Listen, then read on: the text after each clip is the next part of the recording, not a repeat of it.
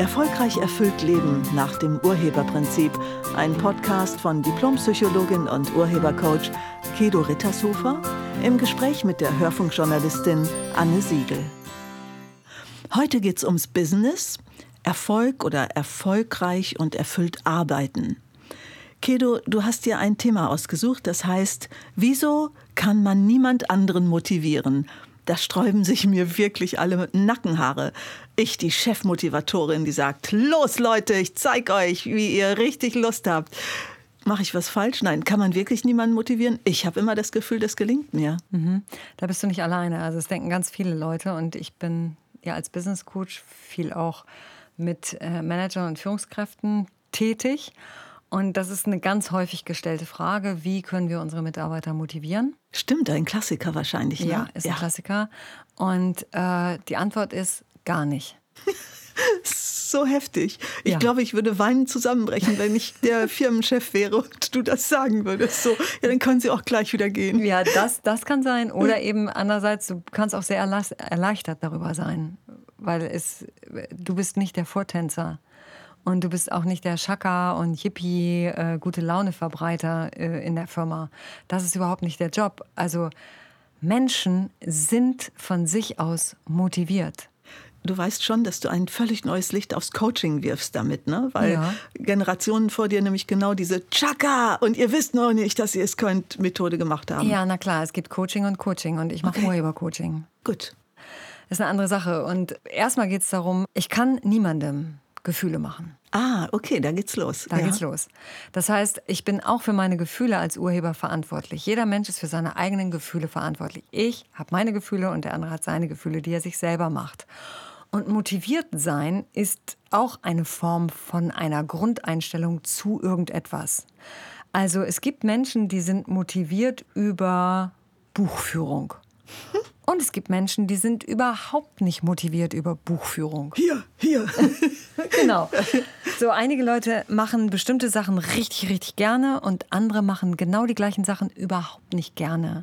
Wenn es also an der Sache läge, dann müssten das alle gerne machen. Aber an der Sache liegt es nicht. Genau. Es liegt an uns. Und zwar unserer Einstellung zu der Sache, unserer Bewertung.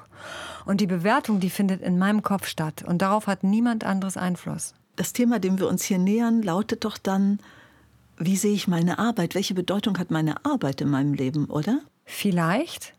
Beziehungsweise erstmal, erstmal ist ja der Punkt, wenn ich das als Firmenchef oder als Führungskraft feststelle, dass in meinem Team jemand ist, der keine Motivation mehr zeigt, also der nicht mehr begeistert arbeitet oder Ergebnisse produziert, würde ich das mal nennen. Also weil das ist ja, darum geht es ja, wenn ich arbeite, erziele ich ja irgendein Ergebnis. Von daher geht es um die Produktion der Ergebnisse. Ja, klar. Im weitesten Sinne. Und da ist jemand, der ist darüber nicht mehr begeistert. Dann müsste ich erstmal rausfinden, wieso nicht. Ist besser als hinzugehen, yay und Schaka und jetzt geht's los, ich weiß, du kannst das und heute Abend laufen wir über heiße Kohlen, jawohl. Das bringt den überhaupt nicht weiter. Aber ich sehe, du könntest das eigentlich auch.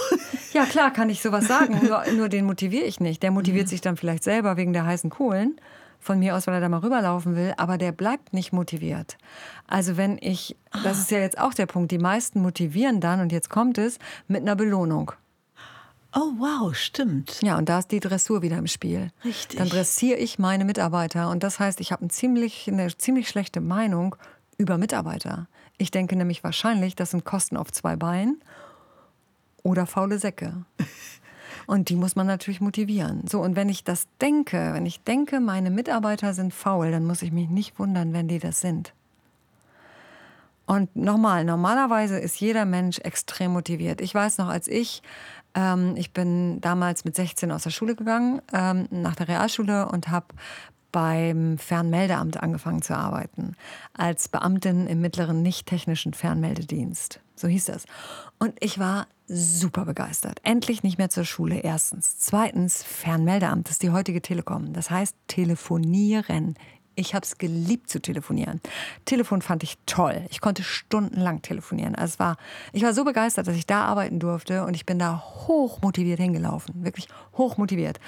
Und ähm, äh, als erstes kam ich in irgendeinen Lehrgang, wo ich Sachen lernen musste. Ich fand das total toll. Und genauso ist das bei so ziemlich allen die ihren Job gefunden haben, wo sie sein wollen. Und dann sind die motiviert.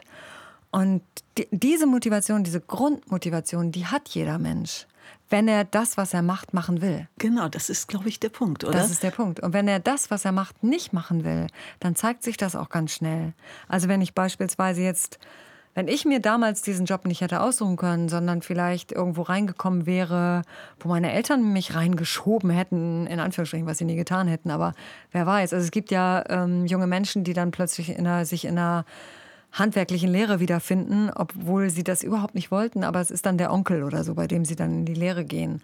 Ja, und dann bin ich auch nicht motiviert, weil ich das eigentlich gar nicht machen will. Ist doch klar. Ja, und dann muss ich auch nicht mit Chaka und sonst was und eine rote Nase aufsetzen und morgens, keine Ahnung, singen oder so, den dazu bringen, dass er das gerne macht. Der wird das nicht gerne machen, weil seine Bewertung bedeutet, ich will das hier nicht machen. Und die Bewertung steht schon. Und dann kann ich höchstens darüber mit ihm reden, ob er vielleicht bereit wäre, die Bewertung über diese Arbeit zu verändern. Und wenn nicht, dann ist ganz wichtig, dass dieser Mensch was anderes findet, woran er mehr Spaß hat, als beim Onkel in der Werkstatt zu sein. Also zu motivieren äh, mit Belohnung oder dann eben, wenn das nicht funktioniert, mit Bestrafung, funktioniert nie dauerhaft. Weil wenn ich mit Belohnung arbeite, was passiert dann?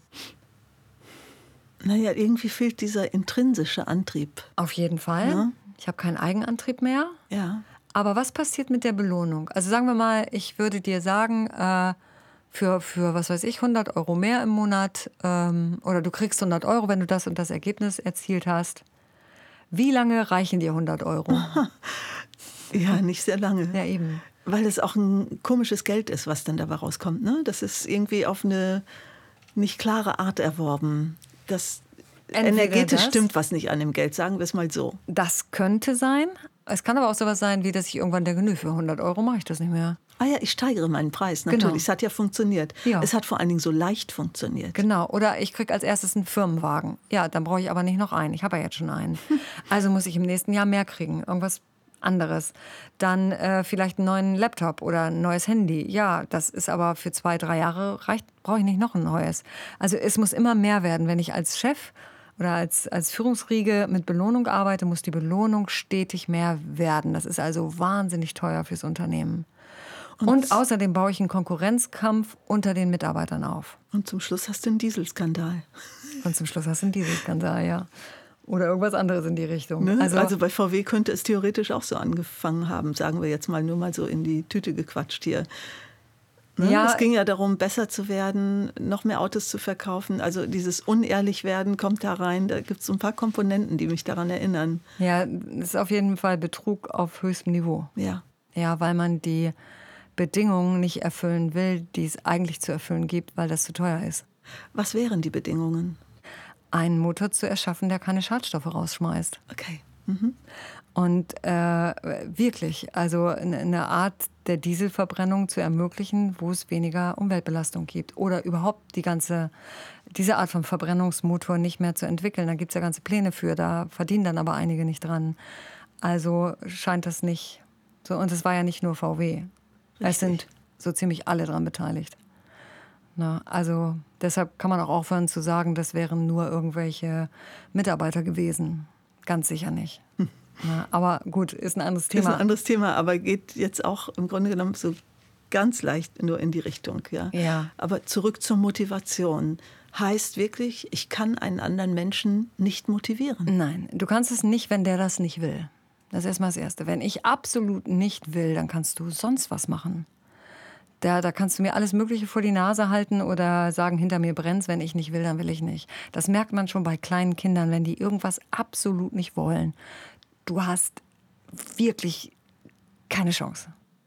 Ich denke gerade, Kedo, nochmal an so andere Bereiche der Motivation. Ich habe gerade die Geschichte gehört von einem Westdeutschen, der eine ostdeutsche Uhrenmanufaktur übernommen hatte. Und mhm. die hatten eher so dieses Lazy Going gelernt. Und der hat gesagt, also wenn der Laden hier überleben soll, dann gibt es nur die Form, dass wir daraus was Exklusives machen. Wir müssen alle zusammenhalten.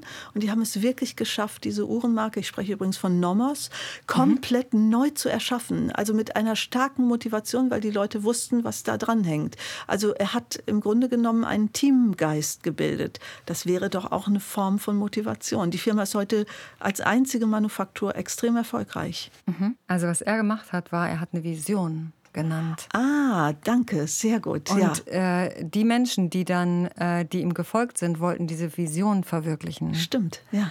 Na, das ist das, also ich vergleiche das immer gerne mit dem Schiff, also Firma als Schiff und als Kapitän gilt es zu sagen, wo wir hinfahren. Na, wir fahren, äh, oder dieses Schiff fährt nach New York und ähm, dein Job ist Küche. Willst du das? Und dann sagt der andere, nee, nach New York will ich nicht, ich will nach äh, Australien. Dann kann ich nur sagen, dann bist du ja auf dem falschen Schiff. Auf dem falschen Dampfer, wie man ja auch früher gesagt dann hat. bist du auf ja. dem falschen Dampfer, ganz Ja. genau. Und das ist genau der Punkt. Der, der heuert dann an, wenn klar ist, wo dieses Schiff hingeht. Und die Vision alleine, also wenn der sagt, wir wollen diese Marke wieder, weil es eine echte Qualitätsmarke ist oder warum auch immer, wir wollen diese Marke wieder nach vorne bringen oder wir haben eine Vision, wie zum Beispiel ähm, Ikea, Möbel zum Mitnehmen war die Vision. Oder ähm, Vielmann, da war die Vision, dass man am Brillengestell nicht mehr erkennen soll, dass es ein Kassenpatient ist. Stimmt. Und diese Vision trägt dann die Mitarbeiter. Also das heißt, da will ich mitarbeiten, diese Vision will ich mitverwirklichen. Und das ist Motivation genug. Da muss ich nicht noch mich hinstellen und sagen, jetzt kriegst du aber noch zusätzlich 10 Euro. Ja, oder dann kriegst du wenigstens am Ende keine Strafe oder so. Also weder ein Weg von Motor mit Strafe noch ein Hinzu-Motor mit, äh, mit einer Belohnung. Ja. Beides funktioniert nicht. Menschen sind intrinsisch, das heißt eigenmotiviert, etwas zu machen. Die wollen Ergebnisse produzieren. Und dann gilt es halt, den Rahmen zu halten als Chef, dass sie da drin sich entfalten können. Das ist ähnlich wie in einer Familie. Eltern halten den Rahmen für die Kinder und der Chef hält den Rahmen für die Mitarbeiter, damit das Produkt sozusagen entwickelt wird von den Mitarbeitern. Da muss man weder mit Belohnung noch mit Bestrafung arbeiten und man muss die auch nicht motivieren. Was man übrigens, wie gesagt, auch nicht kann. Ich kann niemanden gegen seinen Willen irgendwo hin motivieren. Und sollte ich ihn irgendwie motivieren können, dann macht er das nicht wegen der Sache an sich, sondern dann macht er das für die Belohnung. Und das wird blöd, weil das muss dann die Belohnung immer mehr werden. Wenn er es macht, nur wegen der, um die Strafe zu umgehen, dann ist es so, äh, dann setzt dieses Sprichwort ein. Das heißt, ist die Katze aus dem Haus, tanzen die Mäuse auf dem Tisch. Das heißt, ich muss als Chef für permanenten Druck sorgen, weil Stimmt. meine Mitarbeiter jetzt gelernt haben, nur noch unter Druck zu funktionieren. Und mit Druck und Angst arbeite ich dann, was ganz viele machen. Und sei es nur, dass sie rumschreien, ist mit Druck und Angst arbeiten. Ja. Oder sowas wie äh, mich bedrohen in irgendeiner Form. Also das ist ja auch, oder dann ist dein Arbeitsplatz hier nicht mehr sicher. Das ist ja auch Druck und Stimmt, Angst, mit denen ich dann arbeite.